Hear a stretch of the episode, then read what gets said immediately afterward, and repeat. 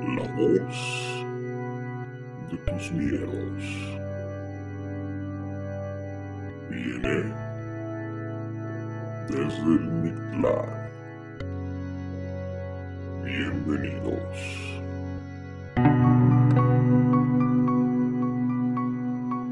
Y bueno amigos, sean ustedes bienvenidos a otra cápsula de Desde el Mictlán, su servidor Lick, en su segunda emisión, solista se puede decir. Empezamos esta breve cápsula de, martes, vamos por la tercera cápsula individual, vamos eh, seguimos tratando de investigar cómo mejorar un poquito el audio, no disculpa por eso, estamos metiendo eh, música de fondo, pero sabemos, bueno, no nos gusta tanto, pero eh, tratamos de, mejorar en ese aspecto, ¿no? Eh, les recuerdo nuestras redes sociales, Facebook, Instagram, Spotify y ahora YouTube, eh, desde el Mictlán, ahí nos, ahí nos pueden localizar y nuestro eh, correo de contacto, contactos desde el Mictlán, arroba gmail.com, Mictlán, como se escucha, M-I-C-T-L-A-N. Eh, muchas gracias a los que nos han mandado sus historias, eh, seguimos leyéndola, tratando de darle salidas. Eh, han llegado poquitas últimamente, por lo cual les pedimos de su apoyo para, para poder se- seguir generando contenido de, de ustedes. Eh, y bueno, eh, antes que nada también agradecerles por, las, por los likes, por las retroalimentaciones que nos siguen llegando, muchas gracias. Eh, y bueno, vamos eh, ahora a la parte de voces del Mictlán.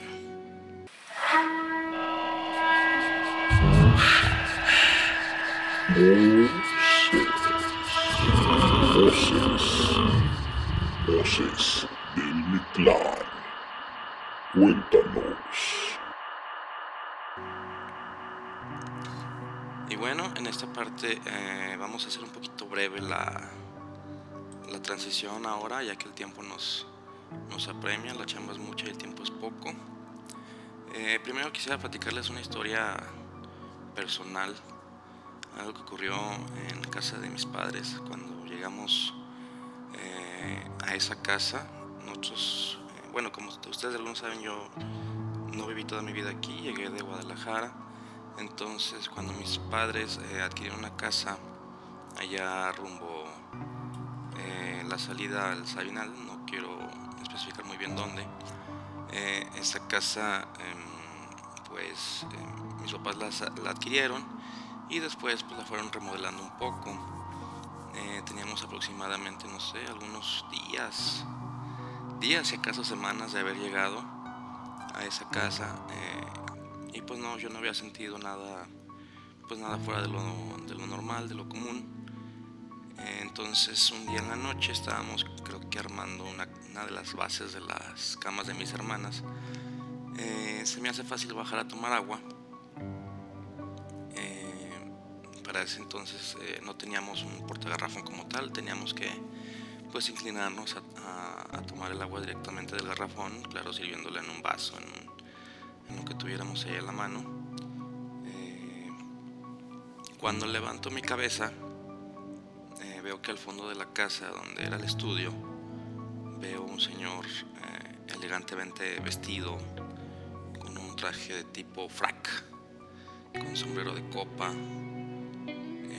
Y fue, pues para mí fue muy, muy intempestivo, fue pues con el susto se puede considerar que fue rápido, pero también en ese momento ustedes saben que pues, se puede considerar que pasan pues mucho tiempo, ¿no?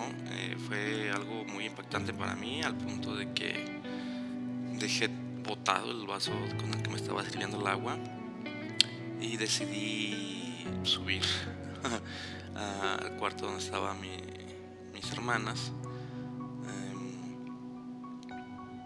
Estaba mi mamá ahí con ellas eh, y pues bastante asustado me vieron otra vez fuera de fuera de mis casillas y ya fue cuando decidí eh, relatarles un poquito la historia de lo que había visto en ese entonces mm, mi mamá creo que roció un poco de, de agua bendita y me dijo que no, que no tuviera miedo, que no, que no era nada.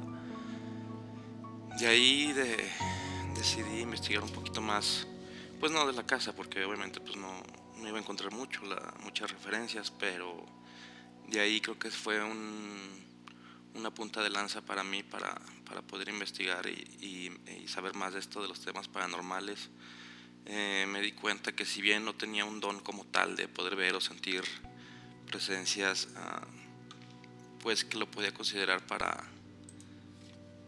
pues para seguir investigando y tratar de desarrollarlo, ¿no? Como tal, no lo he podido eh, desarrollar como yo quisiera, pero pues se han presentado situaciones y circunstancias a lo largo de, de mi vida y pues he estado pues un poquito pendiente, ¿no? Y esa fue eh, fue una experiencia pues que marcó mi para mí un antes y un después porque de ahí pues surgieron muchas inquietudes, surgieron muchas ganas de, saber más. Obviamente le estoy hablando de hace, mm, ¿qué les puedo decir? Tenía unos 20 años a lo mucho, ¿no? Se me hace que menos. Pero bueno, de ahí fue el parteaguas y, y de ahí este se surge esta necesidad por investigar más. En aquellos años, pues, eh, obviamente era un poquito más difícil. No se tenía este acceso ni esta facilidad que se tiene ahora para, para investigar, para saber y, para encontrar sobre todo, ¿no? Y bueno, para continuar con esta pequeña cápsula quisiera dar lectura a una historia que me hicieron llegar, eh, que nos hicieron llegar al correo.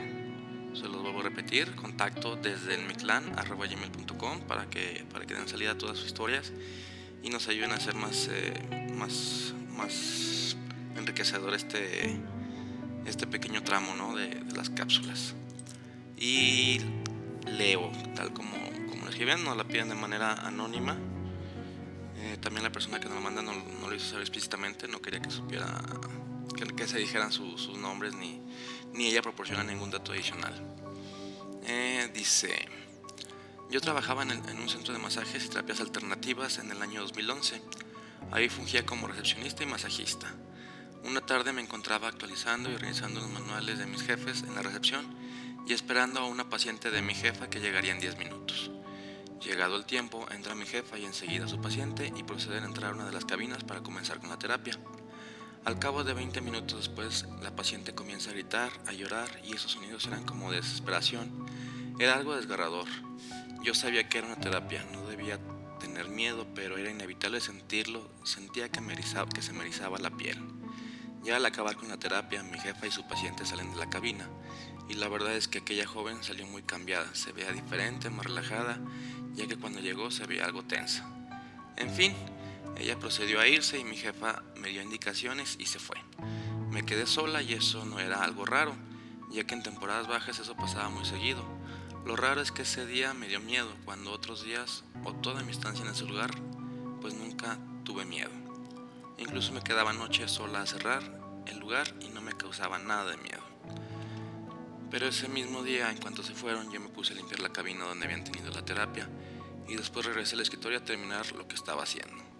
Pero después de eso sentí que me observaban desde la ventana donde se había realizado la terapia y comencé a sentir un miedo enorme, de esas veces que sientes en la espalda fría, fría. Traté de no hacer caso a eso, típico que uno siente que, estás, que se está sugestionando. En fin, en el transcurso del día, ya comenzando a oscurecer, seguía con miedo e incluso comencé a ver de rojo que se asomaba alguien por esa ventana. Lo ignoré y seguí en la computadora. Momentos después seguí, pero ahora lo vi desde una ventana que estaba justo frente a mí. Vi como si alguien se asomara de una manera juguetona. No pude más y lo que hice fue prender todas las luces del lugar. Pero se comenzaba a hacer más frecuente el ver y sentir eso Llegó un momento en que me tuve que ver forzada a salir. Apagué todas las luces con mucho miedo y me fui de ahí. Al día siguiente regresé temprano, pero aún siendo de día y que había demasiada luz en el lugar, yo seguía teniendo miedo. Incluso llegando a mi casa por las noches, pasaban cosas raras, como que en la madrugada escuchaba que abrían despacio los cajones de mi tocador o que me tocaban los pies. Era algo raro e inexplicable. Después de como una semana y media por la tarde en el trabajo estuve platicando con una compañera y en la plática coincidió que ella también tenía miedo y no se explicaba por qué. Le comenté que yo sentía lo mismo desde la terapia aquella que nuestra jefa dio. En este momento iban en ese momento, perdón, en ese momento iba entrando Nuestra jefa, quien nos vio un poco preocupada, se sentó a platicar con nosotros. En ese momento le explicamos nuestra inquietud. Grande fue nuestra sorpresa al saber que ella sentía lo mismo. Le expliqué que desde aquel día con su paciente empezamos a sentirnos así. Rápidamente ella y su esposo organizaron una limpia para el lugar con incienso, ramos y oraciones, comenzando por cada rincón del lugar a realizar este ritual. Y después se hizo lo mismo con cada uno de nosotros. Lo que me sorprendió es que al momento que me estaban haciendo la limpia me dijeron que estaba muy caliente, que tenía que saber limpiar mi energía porque yo era muy receptiva de este tipo de cosas o energías. Me explicaron cómo limpiarme incluso en el momento de trabajar con las personas y es que al verme al espejo estaba muy roja, chapeteada como se dice. Y desde ese momento, como, como arte de magia, esa sensación de miedo se fue. Incluso lo que me sucedía por noche en mi cuarto desapareció. Algo que nos explicó en aquel entonces mi jefa es que somos energía y cuando las personas recurren a un masaje, a una terapia de Reiki o una plática psicológica, eso ayuda a que las personas se desahoguen o descarguen emociones que tenían atoradas. Y a lo mejor no es intencional por parte del paciente, pero en ocasiones es tan fuerte su sentir o su energía que lo sacan y lo dejan en el lugar a donde fueron, provocando este tipo de situaciones es por eso que tal vez estuve pasando por cosas inexplicables en mi casa y en mi trabajo por una energía que aquella chica dejó. Muy intensa la, la historia, muy descriptiva a mi parecer, me gustó mucho. Muchas gracias a la persona que nos envía. Eh, y bueno, como parte de, de, lo que siempre, bueno, de lo que veníamos platicando aquí en, en el programa, es que si somos energía, somos una, una especie de, capullo que, envuelve esa energía. Y muchas veces no sabemos lo que las personas o la, gente está pasando en, su, en su andar diario, en su caminar por la vida. Y muchas veces tenemos eh, emociones, eh, sentimientos, situaciones muy fuertes que nos hacen pues eh, incluso llegar al colapso tanto mental, ¿no? Por eso los, o físico, perdón, por eso los infartos o, alguna, alguna enfermedad.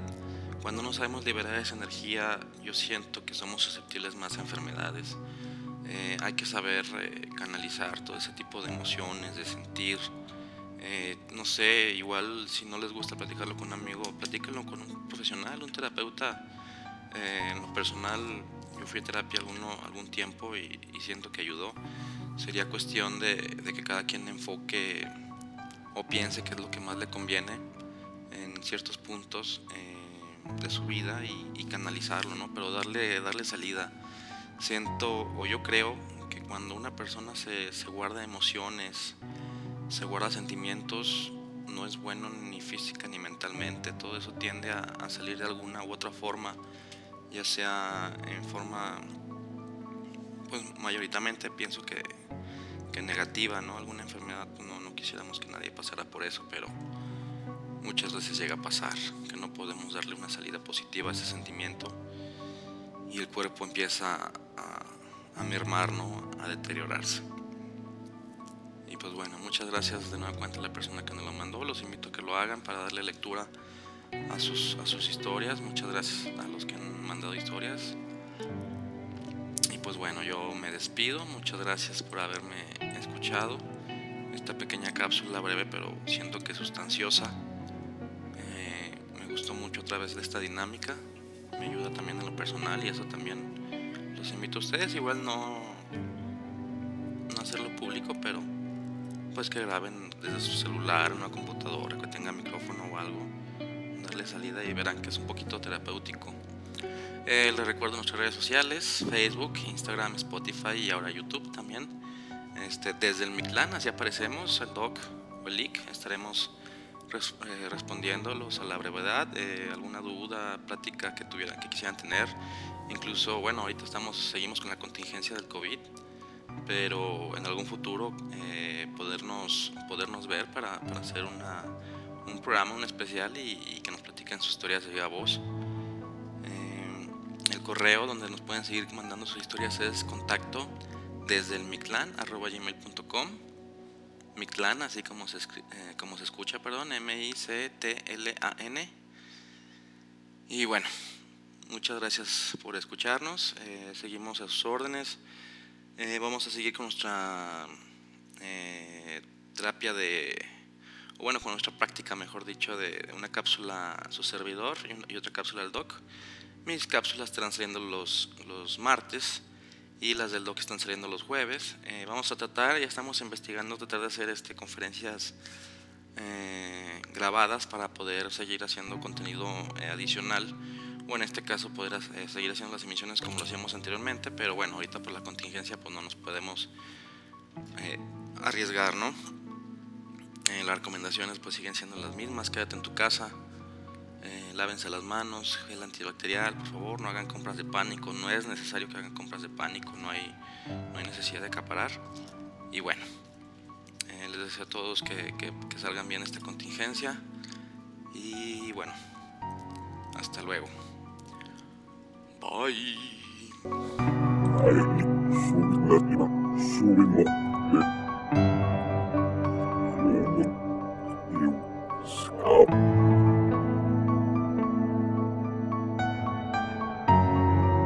Hasta luego.